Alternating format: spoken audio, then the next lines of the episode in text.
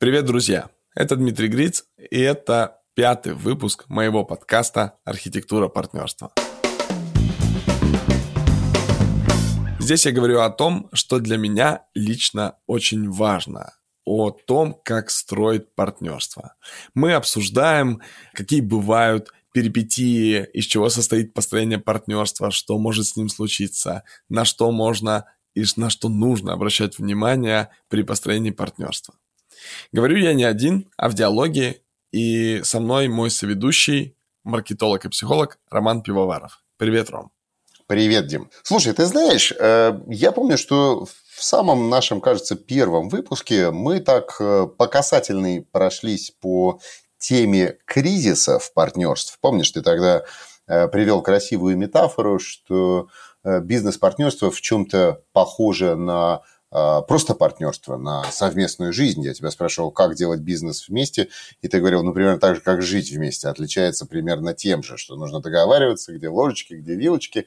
И там в какой-то момент мы зашли на тему, что, ну, если есть партнерство в семейной жизни, в совместной жизни, то есть, наверное, если есть кризисы в семейной жизни и в, партнер... и, и, и в супружеской жизни, то наверняка точно такие же кризисы да, с какой-то периодичностью встречаются и в бизнес партнерствах. И мы потом с тобой отложили эту тему. Ну вот, как-то, мне кажется, логично к ней пришли, потому что поговорили за время этих выпусков и про то, почему партнерства распадаются, и как договариваться, и как фиксировать. В общем, дальше откладывать нельзя. Давай поговорим про кризисы. Вот какие у партнерств бывают кризисы, что там происходит? Ну, начнем с того, что в целом партнерство, как некоторый социальный союз, ничем не отличается по своему построению от тех же отношений. Ну, отношений там противоположных полов, не знаю, любых полов, которые там друг друга любят. Вот этот конфетно букетный период, например, конечно же, это никакое не научное название, но тем не менее, вот этот конфетно-букетный период, когда всем классно друг от друга, все получают удовольствие, все готовы мириться с особенностями другого человека, это очень интересный период, и его нельзя пропустить. С моей точки зрения, в этом периоде нужно проводить партнерскую сессию, потому что в этом периоде, ну, даже, может быть, на грани между... Когда кончились конфеты. Да, да, потому что в этот момент ты уже здраво можешь смотреть, но все еще терпишь, и все хорошо у тебя, и ты готов услышать э, своего партнера. Так вот, в этот период, пока все хорошо, и нужно разговаривать друг с другом, потому что в этот момент ты слышишь, как бы, и слушаешь э, своего партнера, и ты можешь принять его позицию. Есть еще важный момент, что кризисы в партнерстве, как мне кажется и по моему опыту, они связаны со стадией развития компании. То есть сам по себе кризис партнерств, конечно же, зависит от ситуации и от состояния каждого из партнеров, ну, то есть если у одного из них э, кризис самоопределения, и он не может понять, чем он будет заниматься, то, конечно же, в партнерстве он тоже будет такой деструктивной величиной. Но в целом, помимо вот этих индивидуальных особенностей, есть еще особенность развития компании. Ну и, например, если мы возьмем там Ицхака Дизиса и его стадии развития бизнеса с этим там всяким выхаживанием, младенчеством, там, я не знаю, юностью, рассветом и так далее, и стабильностью и увиданием потом, да, последовательным. Ну, то есть в целом там э, есть как стадия роста, так и стадия старения, и нам важно понимать, в какой момент, где находится компания – Потому что, ну, кризис, например, возникает в момент между младенчеством и юностью, когда там есть так называемая ловушка основателя или ловушка семейственности, когда э, компания растет таким образом и нанимается столько сотрудников, что атмосфера меняется, роль вот этого основателя меняется, и здесь партнеры могут достаточно сильно друг на друга э, скажем так, в изменившихся э, ракурсах посмотреть, потому что ну, здесь нужно реагировать просто на других людей.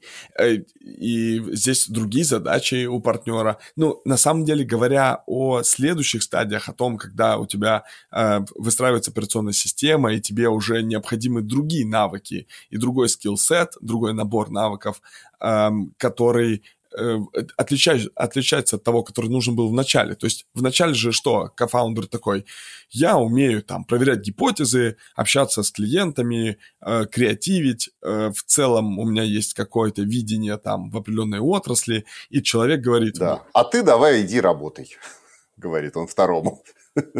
Да, да. А второй будет работать. А дальше может так случиться, что задачи первого станут неактуальными, а нужно будет операционно управлять. И тогда может быть такая ситуация, что расходы на первого, ну, просто будут... Меньше, ну да. Неадекватные. Его вовлеченность будет меньше. Если бы он был рыночным, как бы, сотрудником, то, скорее всего, его бы уволили, потому что здесь вот задача, там, усушиться и как-то оптимизировать расходы.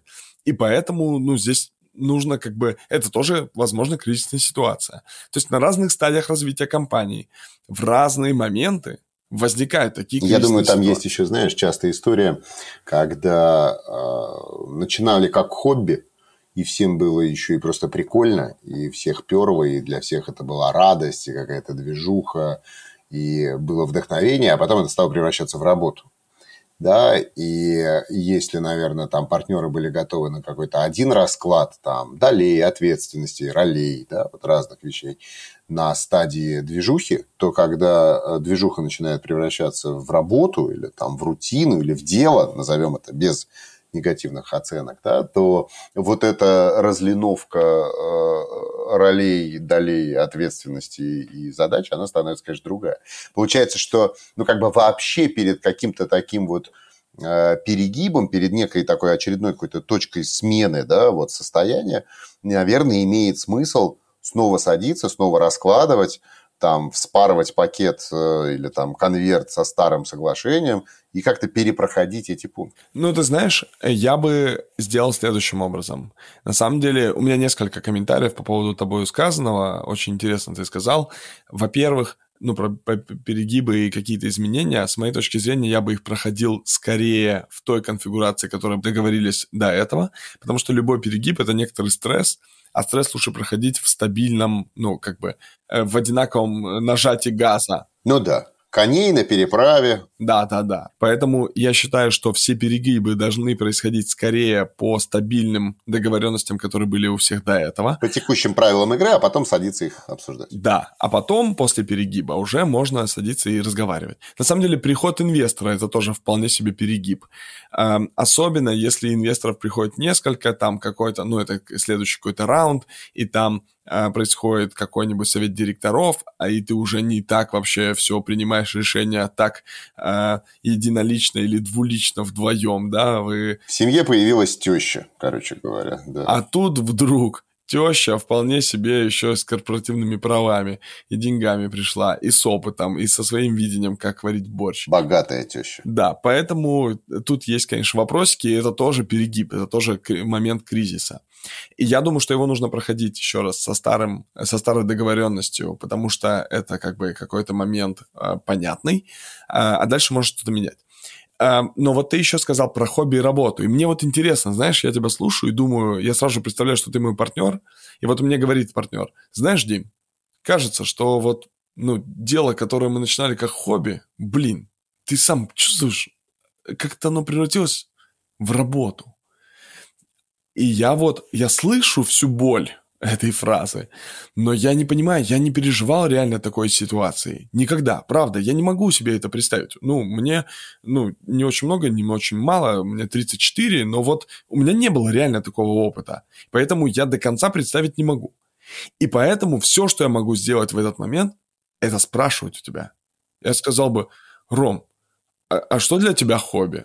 Как это происходит? Как, что за ощущение? Что такое хобби? А что такое работа для тебя? И ты говоришь, ну это вот то, куда ты хочешь ходить, а это то, куда ты не очень хочешь ходить. Я бы на самом деле спрашивал, блин, ну вот я, будучи архитектором, э, я спрашиваю, интересно, а, а напишите вот такой столбик текст слов, почему вам нравилось ходить сюда, почему это было хобби.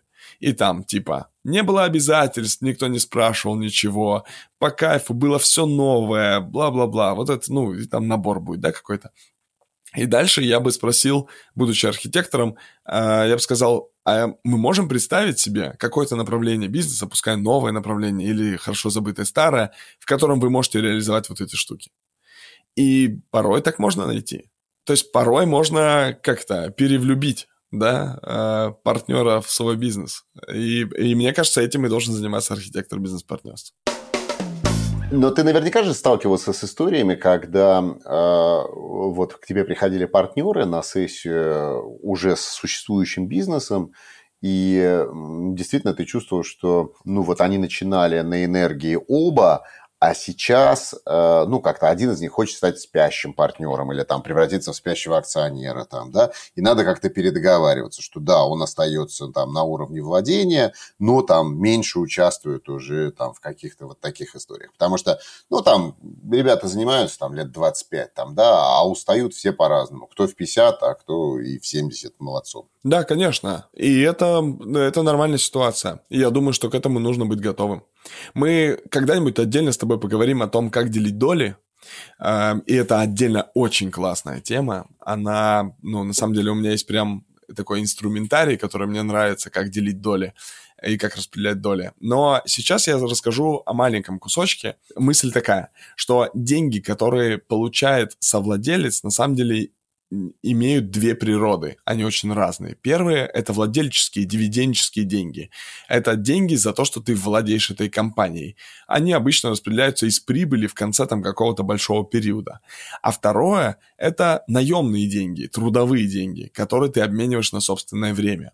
И важно, что, ну, особенно если это давно работающий бизнес – чтобы эти деньги различались, чтобы у людей, которые были должным образом вовлечены, была зарплата, был какой-то периодичный доход, который зависел от того, что он вовлечен. И если вдруг он не вовлечен не по причине болезни, а по причине того, что он не хочет быть вовлечен, то эти деньги просто пропадают. И это как раз система справедливости для второго партнера, который остается в бизнесе, и тогда не возникает никакой проблемы. Окей, первый говорит, слушай, ну я правда устал, я не готов работать. И второй говорит, понимаю, давай мы на твое место наймем какого-то другого человека. Если я заберу часть функций, то я и заберу часть денег часть вот этих э, трудовых денег.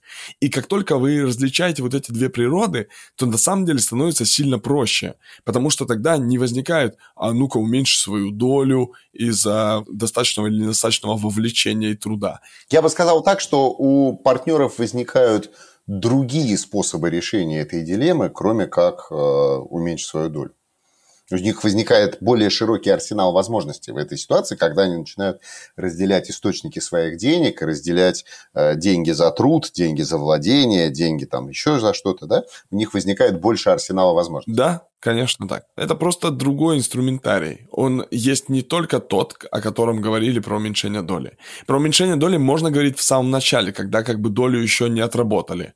Но это, правда, тема отдельного обсуждения про распределение долей. Ну, отлично. Замечательно. Вот о том, как партнерства заканчиваются или не заканчиваются, мы поговорим с тобой в следующем шестом выпуске. Да.